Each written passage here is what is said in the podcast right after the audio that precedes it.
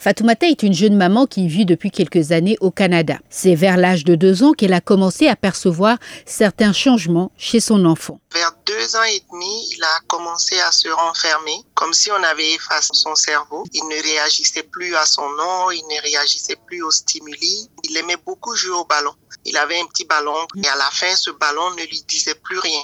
Là, on s'est dit, il y a vraiment quelque chose qui ne va. Trouble quasiment méconnu par une bonne partie de la population, le diagnostic de l'autisme est très difficile à poser. Le docteur Ouattara Aïsata est orthophoniste. Elle nous parle des signes qui peuvent alerter. Un enfant qui ne sourit pas, rigide ou qui est trop mou, qui ne réagit pas au bruit euh, ou bien hypersensible au bruit, qui ne répond pas quand on l'appelle, qui a des intérêts restreints, qui répète les mêmes types d'activités plusieurs fois, peuvent être des signes qui peuvent alerter la famille. Vivre au quotidien l'autisme en Afrique est un combat de tous les jours pour les parents. Fatoumata se souvient des difficultés traversées. En Afrique, pour les enfants autistes, il n'y avait pas vraiment de prise en charge. Ils sont stigmatisés. Quand on a un enfant autiste, on n'a pas le choix que de s'oublier parce que ce sont des enfants qui demandent tellement d'attention, tellement de temps. On, oublie sa vie de, de femme, euh, on s'oublie en tant que personne. Selon Aïsata Ouattara, il est très important d'accompagner les enfants autistes